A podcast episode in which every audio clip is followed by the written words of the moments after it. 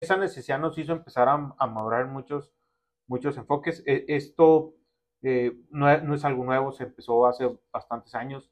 ¿Qué ha sido lo nuevo? Ir cambiando parte de los procesos y productos a, productos prefabricados, ver dónde hay una oportunidad de producto prefabricado, ver el área donde puedas colocar y cómo, ¿verdad? Es importante también el saber cómo lo vas a, colocar, dónde es viable buscando la, necesidad que tenga algún cliente, ¿no?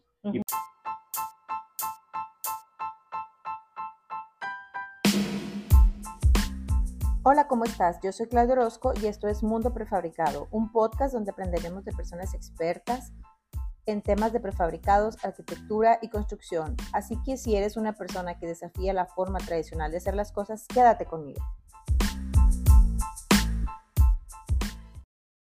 Nuestro invitado es el ingeniero civil Omar Payán, que es egresado de la Universidad Autónoma de Ciudad Juárez y tiene más de seis años trabajando en Grupo Cementos de Chihuahua en el área de prefabricados. Muchas gracias por estar en el episodio número 2. Ya ves que, bueno, como lo habíamos comentado, eh, ya tenemos tiempo conociéndonos, yo creo que más de un año ya que nos conocemos, eh, y todo fue porque nosotros llegamos aquí con la intención de, de hacer cosas con prefabricados aquí en Juárez. Y, y ahorita lo que me gustaría ver contigo es como un de menos a más, qué es el prefabricado, cómo se, cómo se fabrica, eh, por cuáles son los beneficios que tiene, porque es un producto que nos gustaría que más gente lo estuviera utilizando, ya sea para cuestiones eh, ya muy grandes, cuando hablamos de maquiladora, cuando hablamos de, en carreteras, por ejemplo, puentes y ese tipo de cosas, pero también aterrizarlo un poquito a la parte de habitaciones, ¿no? Todo lo que podemos hacer con este producto por todas las ventajas y los beneficios que tiene. Bueno, entonces, Omar, lo primero que me gustaría que hiciéramos era que, te presentes, que te presentes, que nos digas quién es Omar, qué estudios tienes, cuál es tu experiencia, este, y, qué se siente también eh, trabajar en una empresa como GCC, que es una empresa con tanto prestigio, que yo los veo a ustedes como gente obviamente muy preparada y al ser una empresa tan grande, obviamente pues las personas que están aquí tienen que seguir una filosofía, ¿no? Una, una ética de trabajo, ¿no? Y, todo eso me gustaría que lo fuéramos platicando a lo largo de este podcast. ¿Cómo ves? No, creo que sí. Y, pues gracias a ti, Claudia, por la invitación. Este, siempre es un gusto tener una charla amena eh, de, temas que yo creo que tenemos en común, en interés. Este, siempre aprende uno también de, la gente, de, colaterales, de clientes, eh, de responsables, de gente que trabaja productos de esta índole prefabricados. Entonces, no, pues al contrario, gracias a ti por la, invitación. Y, y, sí, como no, platicamos este, este, de, los diferentes puntos. Primeramente, pues mi nombre es eh, Omar Payán eh, Soy originario aquí de Ciudad Juárez, egresé de, de, la Universidad Autónoma de Ciudad Juárez de aquí, este, de la carrera de ingeniero civil. Ingeniero civil, eh, ok. Por ahí egresé en el 2012-13. O sea, ya tendrás tus, ay, que no me fallen las cuentas. Nueve, diez años, sí. que, añitos ya. Así es. Eh, entré a trabajar aquí a, a, a Grupo Cementos de Chihuahua, por ahí del 2013. Oye, Omar, yo te voy a ir interrumpiendo porque me interesa mucho saber, o sea, es difícil trabajar en una empresa como esta, porque es una empresa tan grande, es una empresa tan organizada. Sí. sí no, no es fácil, pues, ¿no? No, no, conlleva mucho sentido de responsabilidad. La empresa tiene su, sistema de gestión, entre ellos la parte de los valores. Entonces sí hay una cultura organizacional que es con la que debes estar cumpliendo, ¿no? En tus procesos no, no son actividades que, podamos llevarlas al aire libre o como nosotros nos vayamos acomodando. Hay procesos definidos, hay descripciones de actividades, hay procesos. Está eh, todo bien, el camino está bien trazado, ¿no? Bien marcado para que tú te muevas, para que tú te muevas en él y que se logren los resultados, porque yo creo que en este tipo de empresa mm, hay una filosofía de trabajo y la gente que llega, pues obviamente puede aportar, pero también tiene que tener una filosofía muy similar, o sea, la que tiene, o sea, me refiero a la ética de trabajo que tienes que tener, que tiene GCC y que los colaboradores de GCC también tienen que tener y que tienen que cultivar para que esas, para que todo fluya como, como les fluye a ustedes, ¿no? Sí, de acuerdo, Claudia. Este, es una empresa que tiene más de 80 años. 80 años. 80, más de 80 años. E, entonces, parte de los productos los ha madurado mucho, mucho de ello han sido también de la mano con clientes, entendiendo la necesidad y de ahí va formando ejes estratégicos de la empresa. Entre los cuales, pues obviamente, como cualquier negocio, está una rentabilidad, está una parte de clientes con, con, con, alianza. Parte de las políticas es establecer una relación fuerte con los clientes donde podamos ser sus aliados estratégicos. Y obviamente pues hay más, más lineamientos, entre ellos la parte de sustentabilidad, este, que también va muy, muy alineado a estos, eh, a estos temporadas ya de 2022 que, que piden hacer, mejorar procesos, y mejorar productos, ¿no?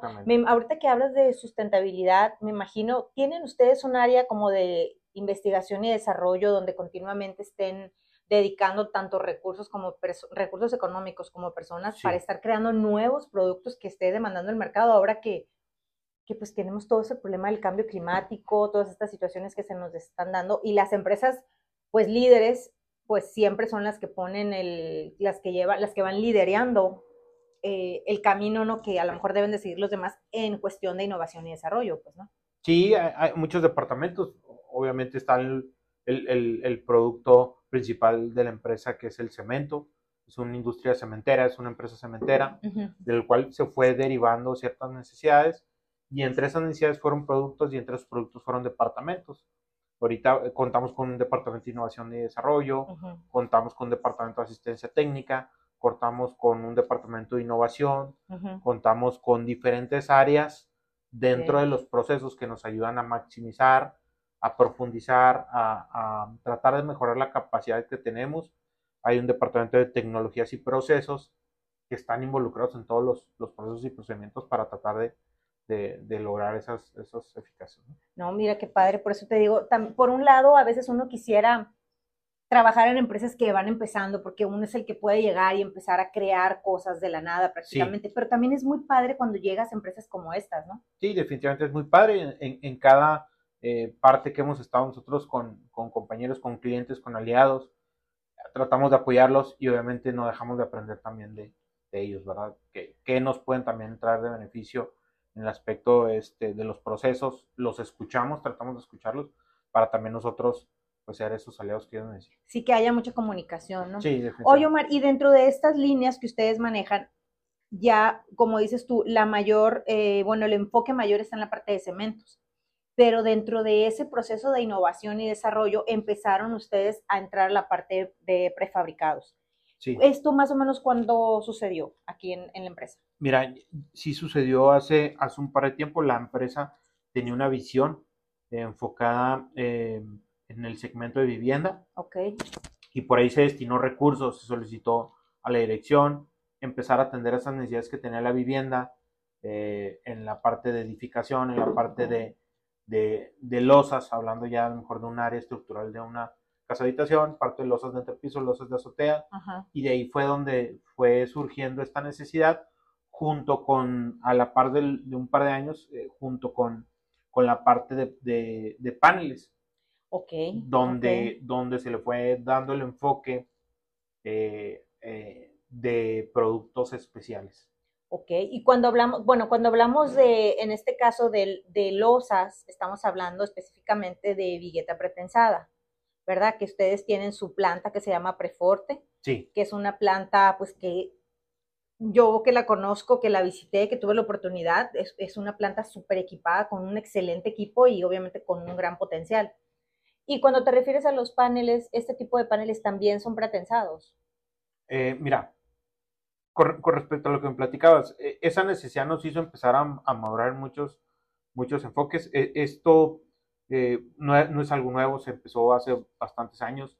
¿Qué ha sido lo nuevo? Ir cambiando parte de los procesos y productos a, productos prefabricados, ver dónde hay una oportunidad de producto prefabricado, ver el área donde puedas colocar y cómo, ¿verdad? Es importante también el saber cómo lo vas a, colocar, dónde es viable buscando la, necesidad que tenga algún cliente, ¿no? Y poderlo ayudar sacando esa ventaja que pueda tener. Eh, en el caso de paneles existen, o, empezaremos con la parte de prefabricados, donde pues es un producto que se va a fabricar en un área donde no es donde va a quedar, ¿verdad? Esta parte puede ser en, la obra, en una planta, en un área especial, en un terreno, pero no en su, en su posición final. Ok. De, de ahí, de esa parte prefabricados, sí iniciamos con pocos productos. Eh, estos productos se fueron incrementando a tal grado de ahorita a lo mejor de tener más que un producto, una solución a alguna necesidad que pudiera tener algún cliente. Entonces ahorita ya no solamente manejan ustedes eh, vigueta prefabricada ni estos paneles, sino que ya tienen unas, ya le han sumado su catálogo de, de productos más cosas, ¿no? Sí, nosotros lo definimos como elementos menores y elementos mayores. ¿Y a qué le llamas elemento menor? Elemento menor, eh, fabricamos eh, desde accesorios o detalles eh, más pequeños, como lo pueden ser topes para estacionamiento, barreras jersey para la división ah, de vialidades, postes para delimitación de terrenos. Los postes que les llaman ganaderos. Postes ganaderos. Ah, ¿Y esos, estos postes son con algún armado o son, son postes pretensados? Sí, llevan, llevan un armado. Un armado. Inclusive estuvimos trabajando hace un par de años, hace unos cinco años aproximadamente, unos postes para Cuauhtémoc, donde pues delimitaban campos, ¿no? Ah, de, de, agricultura y todo eso. Entonces, esos iban ahí con, con, un armado. Este, servían ahí de, tensión para, para poder delimitar y, y sea duradero, ¿no? Sí, ah, sobre todo es una de las, de las características, ¿no? Que no se te va a hacer feo ni nada. Y te va a en aquel entonces, cuando entramos el proyecto, la comparativa era la madera, los postes de madera. Obviamente el tema de la madera era mucho más económico, sin embargo, pues no tenía la resistencia ni la durabilidad. Quiere decir que eso que aparentemente parecía económico, pues se volvía caro porque cada cierto tiempo lo tenías que estar sí, renovando. Eh, hay que darle su mantenimiento, obviamente, pues la, la, madera, la intemperie se empieza, sí, se empieza a, a, pudrir, le llamamos, ¿no? Coloquialmente se empieza a echar a perder la madera y entonces es necesario, y al, al, al tener algo, eh, un producto de concreto, pues obviamente eh, tiene una durabilidad muchísimo mayor. y, no y no requiere mantenimiento. Exactamente, no, no, requiere, mantenimiento. podemos eh, dejarlo ahí y, pues a la intemperie, con el sol, viento, agua. Y, ah, como son los climas aquí, ¿verdad? Tan suavecitos. Extremos. Oye, Omar, bueno, entonces decíamos que dentro de los menores tenemos estos postes, tenemos las jersey, tenemos los topes para estacionamiento. ¿Qué más tenemos dentro de los elementos menores que ustedes llaman? Y ya ciertos productos especiales mm. que nos han requerido. Pedido así, con muchas ah, especificaciones muy particulares. Una, una especificación particular. ¿Y cuando te refieres a elementos mayores? Elementos mayores entran eh, la fabricación de traves. Dentro de la clasificación de traves, pues tenemos traves tipo cajón, tenemos traves portantes, tenemos traves de rigidez, tenemos traves tipo delta, tenemos traves tipo ashto, la Ashto, que es la 1, 2, 3, 4, 5 y 6. Hasta la 6. Hasta la 6 también. Entonces, ¿de qué dependerá? Pues del proyecto, del uso, del claro, claro. de las. Por ejemplo, las Ashto, me imagino que son las que están acá en el puente que une las torres con el Juan Pablo II, ¿puede ser? Eh, sí, dentro de las de la mancha urbana existen muchos puentes. Traves está Todas las hacen ustedes prácticamente. Así es. Ay, qué padre. Así es. Todas, las fabricamos aquí en la, en la, región. Ah, ok, entonces son las traves y luego dentro de esos elementos mayores está la vigueta pretensada también. La vigueta entra como un producto de elemento menor por el ah, tema de la dimensión, mm, no tanto en fabricación. La fabricación, pues a ti te ha tocado ver, o sea, son, son pistas de, de una trave continua de 120, 120 metros. lineales tienen, ¿no? Sin embargo, la modulación y el uso para que sea son claros, eh, pues más pequeños que desde los 2, 3, 4, 5 metros, ¿no? Sí. Entonces, eh, esa parte no limita a que quede dentro de un producto como elementos menores. Ok, y por ejemplo, yo también vi en la planta que tienen los alveolar, ¿esa la manejan como elemento menor o como elemento mayor? Es un elemento menor. También. O sea, todo lo que tiene que ver con la losa es elemento eh, menor. Exactamente. La viga tubular no la manejan ustedes, ¿verdad? No, no, no, no. Posiblemente al rato empecemos a, a oh, estaría muy bien. alternativas para el tema de, de, losas, ¿no? Este, entre ellos, pues hay modificaciones que estamos trabajando en, en, viguetas, hay este, productos que estamos tratando de, de ver la viabilidad de empezarlos a implementar a fabricar eh, Sobre todo que son productos que en otras regiones aquí de México ya son productos probados prácticamente, o sea, no, estamos hablando de, de, ser, este, ¿cómo se dice? Eh, no son productos desconocidos, vaya. Sí. no, realmente todos son productos eh, de usos de aquí, de, de, a lo mejor del país, son productos conocidos. Así es. Eh, no somos los únicos en, en, en la República Mexicana que, que, fabrican, obviamente pues hay, hay demás empresas. Cada región tiene su, cada región como que tiene su, su, empresa grande que se, que se dedica a eso y aparte pues tiene obviamente este, empresas un poco más chicas que también lo hacen obviamente con muy buena calidad, ¿no? Digo, también lo padre es la, la, competencia siempre sana. Sí, definitivamente sí. Este, muchos de los productos, como mencionamos ahorita, los elementos tanto mayores, menores, hay un tema clave que no puedes decir, oye, voy a, tratar de incursionar o tratar de vender traves en Chiapas. El tema son elementos muy grandes y el te tema va a costar, es el traslado, ¿no? Un traslado. Entonces, te sale más barato hacerlo en exactamente. sitio. Exactamente. Entonces, pues obviamente son motivos de, de, de, qué empresa se va dedicando en, en ciertas regiones del país. Obviamente van a acaparar un mercado donde les es factible como modelo de negocio, les es rentable. Obviamente ya saliéndose fuera de, de una mancha saliente, pues obviamente va incrementando costos. Claro. Y eso obviamente pues también la... Y, y al final sí, sí, todos esos son detalles que tienes que cuidar, pues no, porque también el, el, la cuestión del traslado, sí. porque a lo mejor mucha gente que no está muy familiarizada con estos elementos, pues no desconoce el peso que tienen, o sea, el peso sí. que puede tener un elemento de concreto. Entonces es la cuestión del flete y también es la cuestión del montaje. El Sí. cómo vas a mover también se vuelve una, una cosa clave, pues, ¿no? Al momento de estar este, dentro de un proyecto de prefabricados, el cómo lo vas a montar.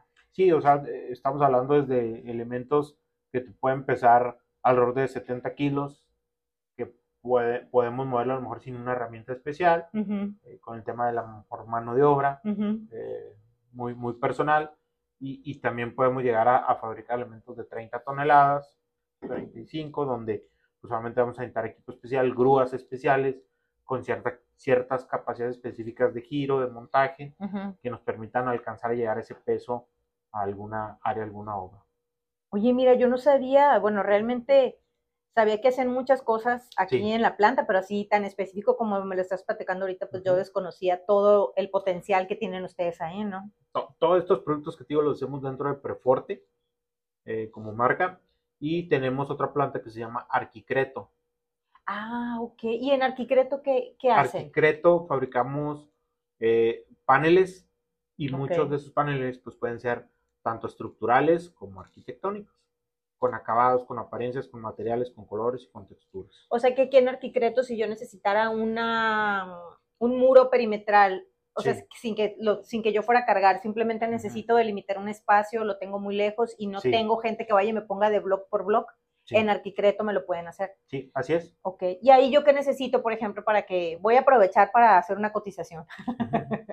¿Qué necesito para que, para que ustedes puedan cotizar un proyecto como un muro prefabricado, por ejemplo? Necesitaríamos eh, un proyecto. Hay que recordar que la parte de los prefabricados tenemos la ventaja de ser moldeables, nos podemos adaptar. Ujú. Entonces, esa parte adaptable, yo te pudiera a lo mejor dar un precio. Sin embargo, puedes tú eh, necesitar algo menor a lo que te puedo yo vender. Entonces, Ujú. por eso siempre les pedimos, oye, vamos a revisar el proyecto, qué dimensión tiene, qué características quieres o, o- o qué es lo que solicitas. Ujú. Dentro de esos paneles pueden ser envolventes de naves. Entonces, eh, ok. eh, esa parte de cubiertas de naves podemos fabricar. Donde, Esa cubierta de nave, ¿cuál es la característica que tiene? ¿Es un espesor menor? No, eh, los espesores pueden ir desde 10 centímetros, 12.5 centímetros, 15 centímetros, 20 centímetros y hemos llegado a fabricar también de, de mayor espesor, donde sean ciertos proyectos especiales. Obviamente a mayor espesor, mayor capacidad de carga van a tener. Obviamente también van, van a necesitar más peso y por ende pues van a requerir un refuerzo de acero mayor. En el interior. en el Y todas es. estas, todas estas piezas que hacen en Arquicreto llevan armado. Llevan entonces, armado, así Llevan es. armado en el interior. Entonces, la, la más delgada que ustedes hacen es la de 10 centímetros. 10 centímetros. Y llegas hasta, ¿cuánto me dijiste? Eh, La claros más gruesa, de, ok, 25 centímetros. 25 centímetros. Pero también ahí me refiero que ustedes van a cubrir claros muchísimo más grandes, ¿no? Sí, sí, sí, sí, definitivamente. Eh, hemos hecho eh, paneles desde sencillos, 2x2, Ujú. eh, 3x2. Acabamos, estamos terminando la fabricación de unos paneles de, de medida de 3 metros de altura por 6 metros de largo, Oh, por grande. 15 centímetros de espesor, que sirvieron para un muro perimetral de, de una nave industrial. Ah, es la que están haciendo para allá, para donde el Sí. viento... Sí, Se para- desaparece. Para, para una zona industrial aquí de Juárez. allá sí. para el suroriente de la ciudad. Sí, sí, sí. Sí, sí, he visto. Y es- entonces, ¿esos muros miden cuánto de espesor? ¿Miden 10? De espesor miden eh, 15. 15 centímetros, ¿Y de, y de base? 6 metros de ancho. No, sí, se, ve- se ven largo. muy bonitos, la verdad. Sí, e- es una muy buena dimensión. Sí, sí, sí. Este, El acabado, pues, El acabado está muy bonito. ¿Qué, qué es la ventaja de, de un prefabricado a la hora de la fabricación? Que puedes controlar, tienes un mayor control dentro de la obra. Ok, Normalmente las obras en sitio, muchas condiciones climatológicas no las puedes controlar. Así es. Eh, normalmente contratas a alguien que te suministre el concreto premezclado, lo cual también muchas veces no puedes tener el control total, depende de un tercero. Obviamente se le va a exigir la calidad y, y puedes este, regresar. También como empresa nosotros damos ese servicio de proveeduría de, de concreto, concreto. premezclado. Sin embargo, pues obviamente son otras normas, son otras condiciones que tienes que cuidar. Al tú fabricarlos en alguna planta, esas, esas cuestiones las puedes controlar. El decir, oye, nos, nos esperamos, fabricamos mañana, eh, puedes eh, llevarte el- un proceso industrializado a la obra, que a veces es difícil poder hacer match. Creemos que la obra es siempre rudimentario, vamos a picar, vamos a batir, vamos a aventar, vamos a en- enjarrar, vamos a aventar. Sin embargo, pues hay ciertas herramientas y procesos que podemos llevarlos a, a más controlados, en, en caso de temperatura como variable, Sí. en el caso como dosificación, en el caso como revenimientos, en el caso de mano de obra, Ajá. en el caso de todas las cuestiones climatológicas, lluvia, viento. eh, son No te afecta porque lo tienes dentro de una nave De industrial. acuerdo. Sí, lo, lo Ujú. puedes cuidar, lo Lo puedes, puedes controlar. controlar. Exactamente. Exactamente, lo puedes Eh, controlar. Entonces, y de ahí, pues obviamente cuestiones de herramientas. Nosotros dentro de los procesos eh, hemos utilizado eh, más que también productos de nosotros mismos como acelerantes, retardantes, Mm. purificantes, Sí. aditivos, Ujú. también herramientas que van fuera de la mezcla como la, la adición de calor, la adición de temperatura, la adición de vapor, Para, para que frague más rápido el concreto. para poder lograr una resistencia a una temprana edad, para poder acelerar ese proceso de curado y nos permita, como una maquiladorcita, ¿va? ir produciendo, ir determinando eh, dentro de siete- X cantidad de tiempo, Ya sale. voy a tener por lo menos X cantidad de madurez, que dependiendo del elemento, dependiendo del concreto, si es un elemento simplemente armado, si es un elemento pretensado, podamos estar liberando y podamos ir controlando como, una, como un proceso, una estación dentro de una industria maquiladora, vamos maquilando esos procesos y los vamos midiendo y los vamos comparando y midiendo su eficacia, ¿no? Sí, como dicen, ¿no? Lo que no, no puedes controlar, lo que no puedes medir, ¿no? Sí, lo que no se mide no lo se que no se mide, ándale, algo así. la idea es esa. La idea es medir y controlar. sí. Oye, Omar, en el caso de estos, de estos muros, son, ¿qué resistencia lleva el concreto, por ejemplo, para los armados? Sí. Todo, toda resistencia de concreto y todo armado va a depender siempre de un análisis estructural para el uso. Ok. El, el concreto, pues no, sí, no es más que cemento, arena, grava, eh, Agua, polvillo, agua, algún aditivo, Ujú, eh, dependiendo del concreto que sea, la mezcla, ujú. y, y prácticamente tienes un concreto, ¿no? Es, esa parte, ese diseño, esa dosificación, siempre va a depender del análisis ¿Para qué lo estructural, para qué lo a ¿Para qué lo quiero? Exactamente. No Por es lo- ejemplo, un muro, perdón, un Sí. muro perimetral. Sí, Si yo quiero un muro perimetral nada más para separar mi, mi ranchito. sí. Eh, Entonces ahí estaremos hablando de un muro, puede ser el más delgado, con un armado, y estaremos hablando de un concreto que un 250, un Puede ser un 300, 250 exactamente, pues hay que ver el- el 275, ta- la dimensión del panel, el tamaño del panel que También que va a estar- la cimentación, hay que recordar que todas esas cargas se van a transmitir a algún punto. Y en este caso, ¿ustedes hacen cimentación corrida o, o cimentación aislada con los muros, por ejemplo? Eh, ha, Depende. existido, hemos trabajado en varios proyectos. Muchos proyectos hemos trabajado con cimentación puntual o cimentación aislada, Ujú, donde la carga la llevamos al suelo a través de las columnas. Ok. sí, sí. Prácticamente el panel pudiéramos casi soldarlo dentro de, de columnas, siempre y cuando el tema sea industrial. Ok. Hay muchos temas como son eh, de vivienda, que, que dicen, oye, pues yo no quiero conexiones con soldaduras, se ve feas, feo, se ve muy industrial, se ve muy sí, sí, maquilador. Y ya tenemos que hacer otro tipo de sujeción donde sí, sí se va a requerir a lo mejor una zapatita este, corrida, sí. Corrida, perdón. corrida para poder asentar ahí el panel. Oh, Esas cargas se van a distribuir durante el área. y Toda la- Exactamente. Toda la zapata. Entonces, quiere, fíjate, eso no sabía. quiere decir que dependiendo también del proyecto, es el tipo de columna que ustedes van a colocar, porque yo vi que en su proyecto acá industrial que tienen están colocando como si fuera un IPR con canal, ¿no? Y ahí están metiendo la pieza. Sí, en ese caso en particular eh, fue, un, fue un, un, pilote, un pilotito de cimentación, de dos metros de profundidad, llevaba su armado. Dentro de, ese, de ese dadito, de ese pilote colado este, se hacía una conexión con, una placa. Mm. Y dentro de, esa placa, exactamente, se atornillaba con el, con, con el, con la, con el IPR metálico. prácticamente te quedaba un, como si fuera una asta bandera rígida, obviamente. Una columna, pero metálica, pues. Una columna metálica. Con canalito, y ahí estás metiendo. ¿Y luego con qué lo fijas? ¿Con soldadura? Con soldadura. Entonces, ahí, ¿cuál, ¿cuáles eran las ventajas? Que nos permitía aprovechar la capacidad de la altura máxima del panel. Los tres metros, prácticamente esos tres metros no, no iban enterrados. Muchas estructuras nos ha tocado ah. fabricar algún panel donde, dependiendo del tipo de suelo, ahí se requiere ver la ah. capacidad del suelo para ver qué profundidad vamos a desplantar la cimentación. Y esa parte se puede decir que pues, se pierde, ¿no? Al, tener que mandar la cimentación más profunda, un suelo, un suelo más inestable, pues le vamos perdiendo altura al panel y vamos a tener efectivo, si queremos dos, tres metros, fabricar paneles más altos. Más altos, pues, Exactamente. Y ahí estás perdiendo, porque prácticamente el panel lo tienes que enterrar. Entonces quiere decir que este panel te queda a nivel de piso. A nivel de terreno natural. Entonces nos permite, si el panel es de tres metros, tres metros podemos desplantar para arriba sin problema. Porque toda la carga la transmitimos a las columnas y las columnas al, a los pilotos y los pilotos al suelo.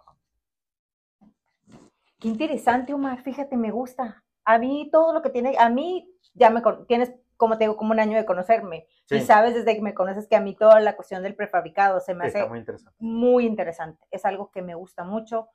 Creo que por lo menos aquí en la zona no se ha aprovechado para todo, porque creo que son elementos que se pueden tener una, una aplicación más general, pues, ¿no?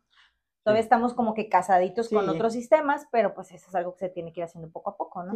digo, Juárez este, es una ciudad que está en desarrollo, es una de las fronteras más importantes. Sí, de hecho, sí. Sin embargo, pues hay ciudades con mayor crecimiento que ya pasaron lo que estamos pasando a nosotros, ya superaron esa etapa y ahorita ellos tienen otro tipo de problemas que, que no sé si, si escucha raro, pero esperamos tenerlos nosotros en, en 10 años, ¿verdad? más adelante, una demanda de estos elementos. Exactamente. Y aparte tienen ustedes una planta excelente, o sea, tienen ustedes manera de, dar con toda la, demanda. Fíjate, Mar, ahorita que hablamos de Juárez, que hablamos de que es una frontera tan importante, platícanos un poquito de, porque a lo mejor mucha gente no sabe, o yo tampoco no sé, eh, qué obras hay que a lo mejor tú ni idea tenías. Por ejemplo, el día que hablamos y que yo te dije, ¿sabes qué? Es que estoy en el UACJ ya en Ciudad Universitaria, alejada del mundo, y me dices, ahí está hecho de, prefabricados.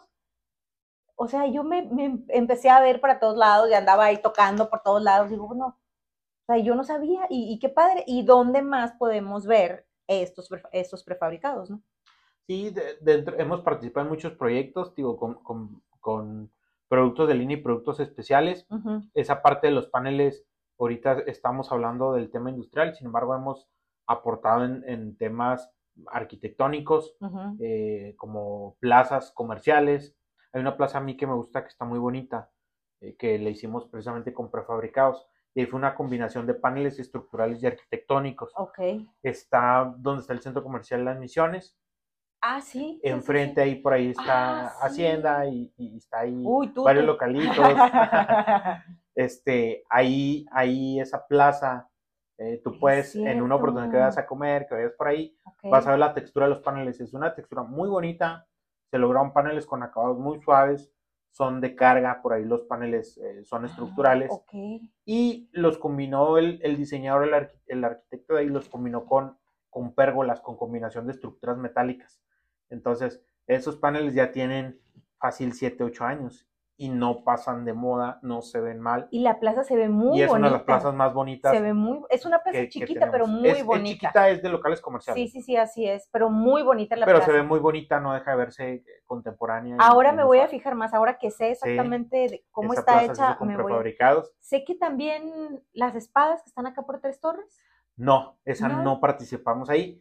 Ahí trataron de, fabricar eh, paneles con, acabados y lo hicieron en obra. También fíjate, cuando vayas por ahí este, acércate a ver los, los paneles. Ah, sí, yo juraba que lo sabía. Sí, era un, es un diseño realmente muy bonito. Sí, es un diseño Pero eso no lo hicieron ustedes. No lo hicimos nosotros. Ok. Sí, sí, sí. Ok, bueno. Hay, hay varios proyectos en la ciudad, pero hemos estado ahí apegados con ellos. Digo, pues de alguna manera ustedes les, les surten el concreto. Hay, hay, un tema, hay varios, el, el, el, el desarrollador de esas, de esas plazas comerciales es, es buen cliente también de nosotros. Ok. Eh, hemos trabajado y hemos tratado muchas veces de, hacer, de empatar muchos proyectos. No, hemos, no lo hemos logrado. Este, ok, eh, yo creo que hay muy buena relación, sin embargo, este, los intereses de repente de, algún cliente pues no, no van afín a lo que le podemos ofrecer. Y realmente también nosotros somos bien transparentes, ¿no? Este, también no, no decimos cosas que no podamos cumplir. Entonces muchas veces es importante hacer match con obviamente el tema del recurso. Es importante hacer match con el tema de tiempos, eh, con el tema de, oferta que le podemos hacer. Eh, y muchas veces, eh, tanto ingenieros y arquitectos tienen unos diseños muy, muy padres y muchas veces eso conlleva ciertas cuestiones que hay que ponerse de acuerdo. Fíjate que ahí yo he notado ahora que estoy, que soy estudiante de arquitectura y que los maestros dicen, es que ustedes hagan sus diseños y ustedes no se de, ustedes diseñen y que el ingeniero se haga bolas. Yo digo, no, no puedes hacer eso. Porque tu diseño, tú como arquitecto, tienes que saber de estructuras.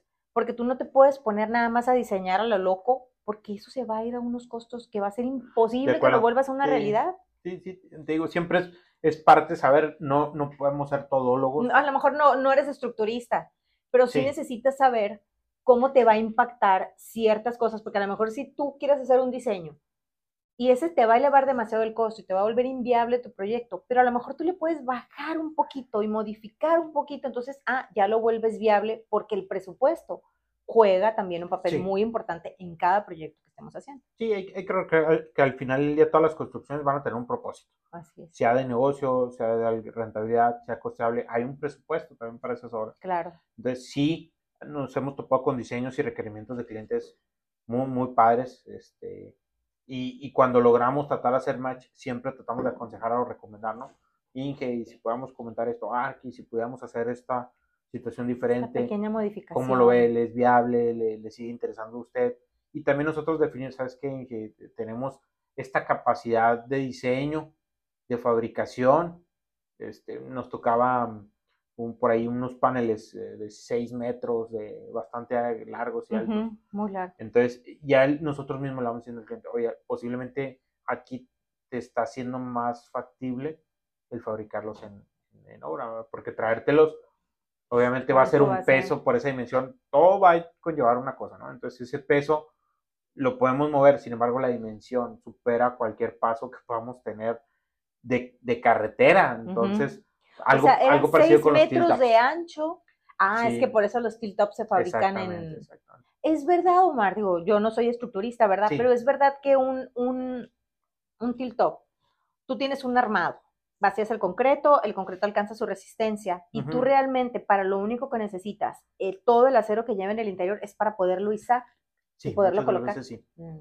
Eh, todo ese tipo de obras, muchas de las obras, este, las fabrican horizontal en el caso de esos paneles y si tienes que contemplar los movimientos, las maniobras, los izajes, el armado, eh, mucho de ellos es para levantar, no tanto estructural, pero no, no son elementos que puedas fabricar en cierta posición específica o final.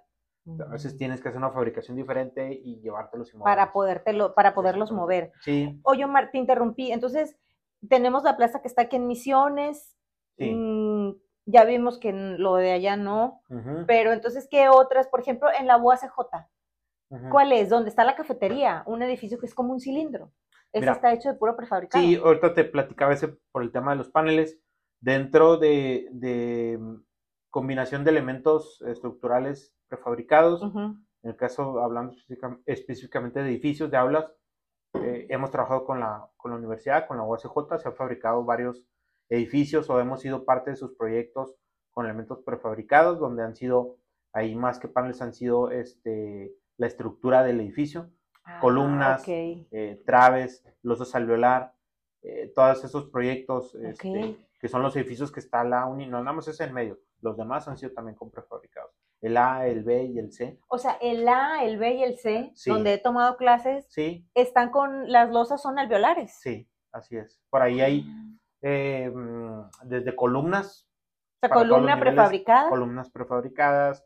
Ha habido traves que son para la, la, la contrastante de las columnas, la parte de la sujeción estructural, el amarrar los anillos. Y también ha habido losas de, entrepiso ahí prefabricadas en los Mira, aparte del que está circular, donde está la cafetería, ¿no? Que son como si fueran unos paneles que son... Exacto, sí, ahí entra más ya un tema arquitectónico y muchas de, las veces pues hacemos las combinaciones, ¿no? Vemos si el cliente tiene la capacidad y él puede fabricar, pues de ahí nos vamos eh, combinando eh, el decir qué le podemos ofrecer, qué le conviene.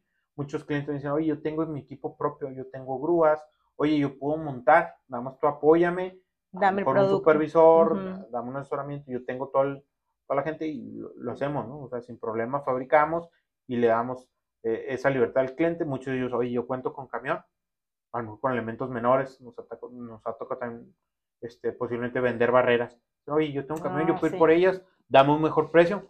Claro que sí, pues yo, yo, me genera el, pues te quito el, el, indirecto de la parte de un flete, ¿no? Así es. Y te lo dejo un, un precio eh, más económico para que aproveches tú tu recurso y te salga más barato. Oye, Omar, porque también sí sabemos que una de las grandes ventajas que tiene aquí el prefabricado es el tiempo. Sí. O sea, todo el tiempo que, que muchas veces ese tiempo no lo sabemos convertir en dinero, pero es un ahorro muy considerable que estamos haciendo cuando trabajamos con este tipo de elementos. Por ejemplo, en el caso de los muros perimetrales que platicábamos, o sea, lo que te toma levantar un muro de block a lo que te toma llegar y poner un muro prefabricado. Estamos hablando de que son sí, hay, hay temas una gran diferencia. Cuando a veces costeamos eh, o comparamos directamente, muchos de los prefabricados nos puede salir un poquito, oye, pues me sale más caro. Siempre es importante darle continuidad a los proyectos, decir, oye, más caro, pero con respecto a qué? ¿A producto? Sí, ok. Con respecto a obra, y es donde ya empiezas a jalar los beneficios. Eh, uno de ellos es que podemos llevar la fabricación al mismo tiempo que otro proceso. Entonces, mientras a lo mejor una construcción fundamental, no puedo estar yo colando losas, si no cuelo castillos, si no cuelo cimentación, si no cuelo muros, si no cuelo zapatas, no, no, cuelo diferentes elementos o trabajo, fabrico, construyo. Hay un proceso. En el caso de prefabricados, esa eh, capacidad puede estar, eh, y uno de ellos, pues es el ejemplo que tú comentas, mientras el cliente fabricó los, los pilotes, que en este caso es la cimentación, yo a la par iba fabricando los muros. Cuando el cliente termina de fabricar la cimentación, a poner. pues prácticamente yo no me puse de acuerdo con él y empecé a traerle todos los muros y pues te generaba un rendimiento de, de, hasta 18 paneles por, por jornada en el caso de montaje. 18 paneles por jornada, estamos hablando de cuántos metros cuadrados podemos avanzar. Em, aquí te digo de volada, Creamos 18 eh, metros cuadrados por 18 paneles, alrededor de 324 metros cuadrados por día. Fíjate.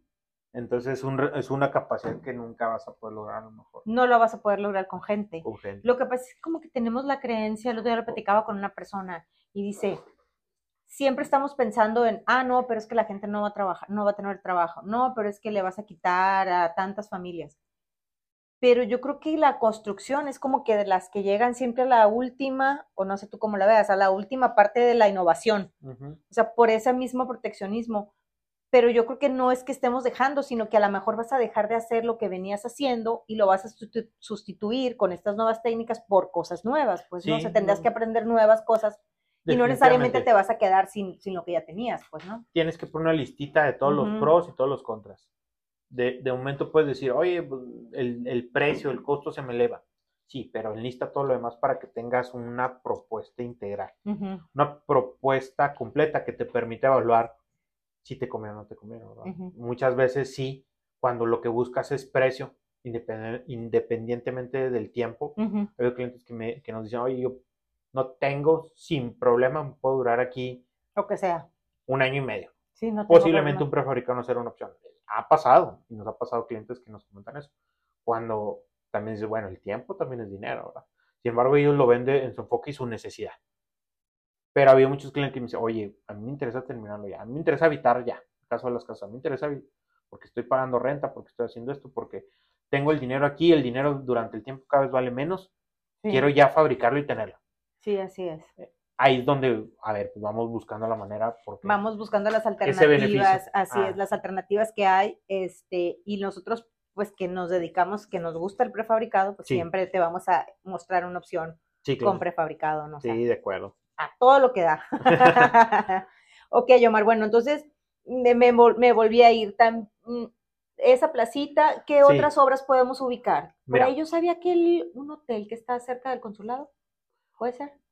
Eh, estuvimos apoyando también con departamentos, eh, una cadena por ahí de, departamentos eh, del, sur, por ahí hicieron Altozano. ah, la torre de Altozano, es cierto. ¿Y ahí qué surtieron? Sabía yo que el alveolar, pero ¿qué más surtieron? Fue los alveolar, fue columnas, fue traves. Ahí fue un edificio de, 13 niveles, completamente departamental. Todos los alveolar. Todos los alveolar, así es. Ese, ese elemento me encanta. Me encanta la capacidad que te puede dar, lo práctico que es, lo rápido que se instala, los claros tan largos que puedes abarcar con este elemento. O sea, se me hace una maravilla. Y más ahorita que yo creo que estamos como arquitectos, bueno, los arquitectos están buscando diseñar espacios mucho más iluminados, mucho más dobles alturas y ese tipo de cosas. Y, creo que se logra muy fácil con este elemento, ¿no? Sí, e, e, es, es un elemento muy, muy bueno, este, por, por, los claros que te permite. Ahí estamos sacando la capacidad máxima del acero al tener un preesfuerzo, al, al poder tensar ese acero y, y poder lograr eh, una contraflecha y un, y un acero ahí tensado, nos permite tener una mayor capacidad de carga sobre el elemento. Y en el caso de la losa alveolar, ¿qué, qué peralte te queda al final de la losa? Mira, dentro de los productos contamos con, con losa alveolar de 15 centímetros de espesor, que, que, esta losa alveolar pudiéramos darle continuidad a lo que viene siendo la vigueta. Ok. De entrada, para el tema de claros y losas, entramos con la vigueta. Ok. Que nos puede ir desde los 2 metros, nos puede ir 3 metros, 4 metros, y ahí ya vamos a depender del uso que le vamos a dar depende de la bovedilla que podamos utilizar, si es de poliestireno, si es de concreto, y, pues de ahí va a andar entre 4.3, 4.8, 4.7, ya va a depender de, esos. Y también depende si la quieres para entrepisos, si la quieres para azotea, si le vas a construir, si no le vas a construir. Así es. Pasado de ahí, algo ya tener de 6, 7 metros, 8 metros, 9 metros, entra la, la losa alveolar de 15 centímetros de espesor, continuamente seguimos con la losa alveolar de 25 centímetros de espesor, donde ya va claro de, 9 metros, 10 metros, 11 eh, metros, o para cargas pues más, más pesadas, ¿no? Que podamos tener en, algún edificio. Como por este, ejemplo Altozano, que estamos hablando de 13 metros de... 13 niveles. 13 niveles. Y, y, ya de ahí pues ya llegan elementos todavía más, más esbeltos, más rígidos, perdón, más, más aperaltados, como la doble T que también forma parte ah, dentro de las de, la, de los elementos eh, mayores. La doble T sí entra en los elementos mayores. Sí, así es. Y ahí logramos, claros, que van superando cada vez mayor, más 13, 14, 15 metros, 16 metros de, longitud. O sea que una doble T queda muy bien, por ejemplo, para estacionamiento. Estacionamientos. Estacionamientos, a lo mejor. Te contaba que la UCJ ha sido un muy buen cliente por el tema de los proyectos que hemos trabajado con ellos, tanto en edificios de aulas, como también ha sido estacionamientos, ¿verdad? perdón, está el estacionamiento de, de, ICB, el estacionamiento de la Avenida del Charro también, de IT, por ahí está Ingeniería y Arquitectura. Ah, sí, el otro día me dijeron que había un estacionamiento, pasaron por ahí y me comentaron, oye, que está muy bonito el edificio de arquitectura acá, que es Yada, acá, y que tiene un estacionamiento muy padre. ¿Ese también es de ustedes? También nosotros ahí participamos en, esos elementos perfectos. ¿Y ahí qué, y qué pusieron ahí? ¿La doble T? Ahí pusimos doble T, ahí pusimos un muro eh, estructural, que es la parte de donde van las rampas, donde descansan eh, por ahí las losas, por ahí llevaba una, una ménsula donde pudiera transmitir cargas, este, y sí, columnas y, dobles. Oye, qué padre. Ese hotel que te decía, creo que es el que está ahí cerca del consulado, se llama atrás de donde está, donde está el Denis, por ahí hay un hotel. Ajá. Mm. creo que son tres o cuatro niveles de ese hotel. Mm, ahí sí no mm. recuerdo. No recuerdo, posiblemente sí. sí, tres o cuatro niveles. No me puedo acordar cómo se llama el hotel, pero también está ahí. Y aparte, obviamente, infinidad de maquiladoras que han hecho con este tipo de elementos. industriales en el tema de paneles, este, plazas comerciales. Digo, la parte de la cobertura que tenemos, pues no nada más es Ciudad Juárez, ¿no? Es, de Chihuahua, eh, Parral. O sea, esto mismo que hacen ustedes aquí lo pueden hacer en cualquier parte del estado. Uy, está muy interesante, Omar. Podemos enviar y mandar. La, planta, tenemos dos plantas. Una se encuentra aquí en Samalayuca, donde fabricamos todo este tipo de elementos. Y otra planta la tenemos en San Guillermo, ahí en Chihuahua, a la salida de Chihuahua, allá por el aeropuerto. Ok. Y ahí también, eh, tal vez como en, sí no fabricamos a lo mejor paneles, la planta la tenemos acá, pero sí llegamos a fabricar, ahorita estamos fabricando otra vez Ashton tipo 5. Allá, en Chihuahua, están haciendo puentes allá. Así es, por ahí hay un proyecto grande en la ciudad de Chihuahua, un distribuidor vial, Puentes Mares. Que no oigan los de Juárez porque luego se sienten, porque aquí, no, les hacen nada, dicen. Nada. No, sí, también. Aquí no nos hacen nada. Ah, pero, bueno, por lo menos ya nos liberaron las torres, que es una maravilla. Que también participamos ahí, por Ah, también en las de las torres, donde, donde la que, el, ¿cómo le llamaban? El, puente, eterno. eterno. También ahí estaban ustedes. Sí, Zaragoza y Torres. Sí, ahí estuvimos trabajando en los puentes elevados con las Ashto, eh, tipo 4. Ahí estuvimos en, en, la mayoría de los puentes. Este, y eh, a excepción de ese que se tardó, ahí no participamos. Ah. Por eso se tardaron porque no Por eso se tardaron, porque se lo mandaron a otro. Se lo han de haber mandado el mismo que hizo las espadas. No, por ahí el, cliente decidió fabricarlas él mismo. Ah. Entonces, pues se perdió las ventajas de, de los temas este, tanto económicos, tanto financieros que podamos llegar a tener. Pero le creo que, bueno, alguna vez leí por ahí que le habían llegado unas multas gigantescas por el atraso. Sí, por ahí tuvo un, par de problemas este, el, el, Inge y la, la, constructora, este, pero bueno, ah, pues son temas que todos los que estamos dentro del negocio de la construcción tenemos que prever. Entonces, parte también de los beneficios que te da la empresa, pues es el tema de, de, poder negociar, poder llegar a un acuerdo, poder Este, llegar a tener un crédito que te permita darle la, la liquidez a tus proyectos. Entonces, no, sí, sí.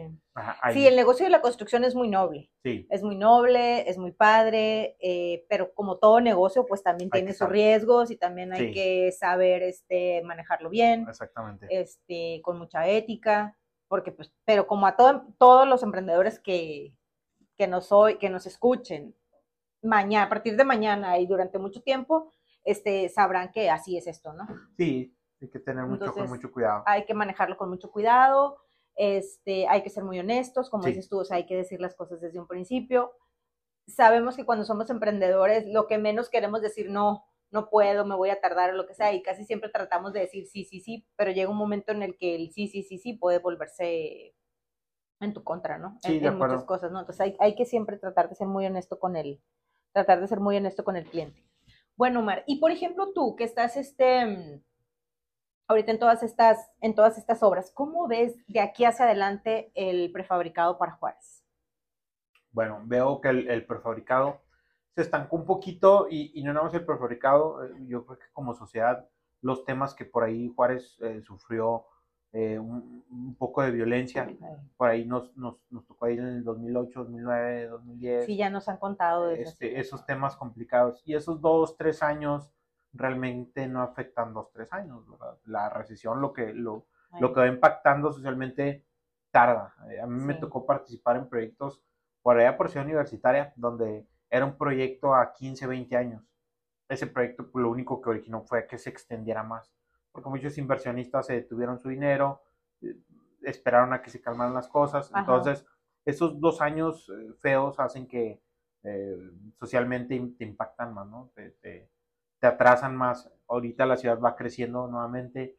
Lo vemos con el, el, la industria, el desarrollo de la industria maquiladora. Qué bárbaro, para allá para el sur, ¿qué dijiste suroeste? El suroriente, el sur, el sur todo, el norte y el sur y el este. Se están llenando de maquiladoras entendemos que Juárez es una ciudad industrial, definitivamente. Así es. es. una ciudad de negocio. entonces, este, esa parte que en su momento se tuvo, a lo mejor a ti no te tocó, Claudia, era un, crecimiento tremendo que tenía, que mucha gente del sur se venía a trabajar aquí, porque aquí había trabajo. Mucha gente de, de, de, yo tengo muchos amigos de Veracruz, muchos amigos de Chiapas, donde se vinieron todos a, a laborar aquí, se detiene ese tiempo y mucha gente se regresó, mucha gente se fue. Ahorita estamos bajo la misma situación y tú lo puedes ver en las maquiladoras donde pues hay bonos de contratación de 15, 20 mil pesos y muy buenas prestaciones para que la gente se, para que la gente venga a trabajar a la frontera, exactamente.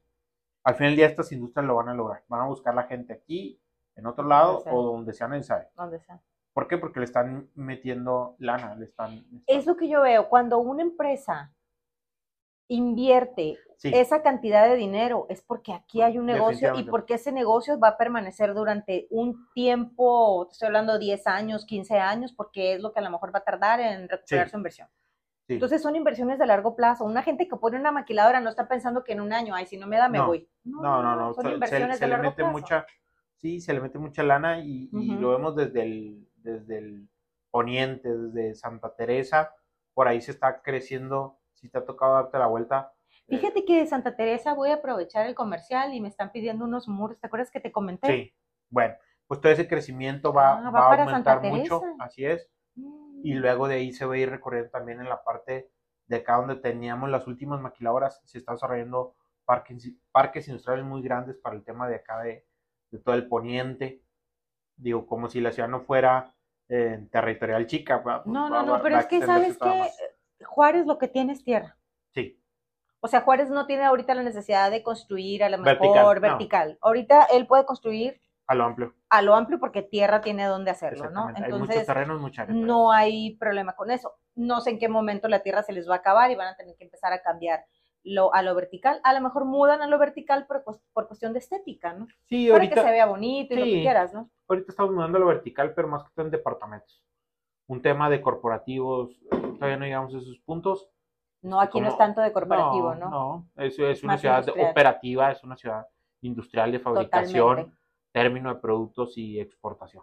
Todo, todo, nada se queda aquí, todo se manda. Entonces. Pero por una parte es bueno, porque eso nos dice, oye, estamos en el lugar, estamos en el lugar correcto, hay trabajo, hay crecimiento. Buena economía. Hay una buena economía y yo creo que Juárez tiene mucho potencial. Sí, tiene mucho potencial, este, tanto para estos elementos como para todo lo que pueda derivar de esto, ¿no? Y, y, esas, esas necesidades que va a haber, pues va a ser mayor, mayor cantidad de gente que se venga a trabajar, esa gente va a necesitar dónde vivir, dónde estar, dónde moverse, de entrar la movilidad de puentes, va a empezar a crecer, genera economía, claro.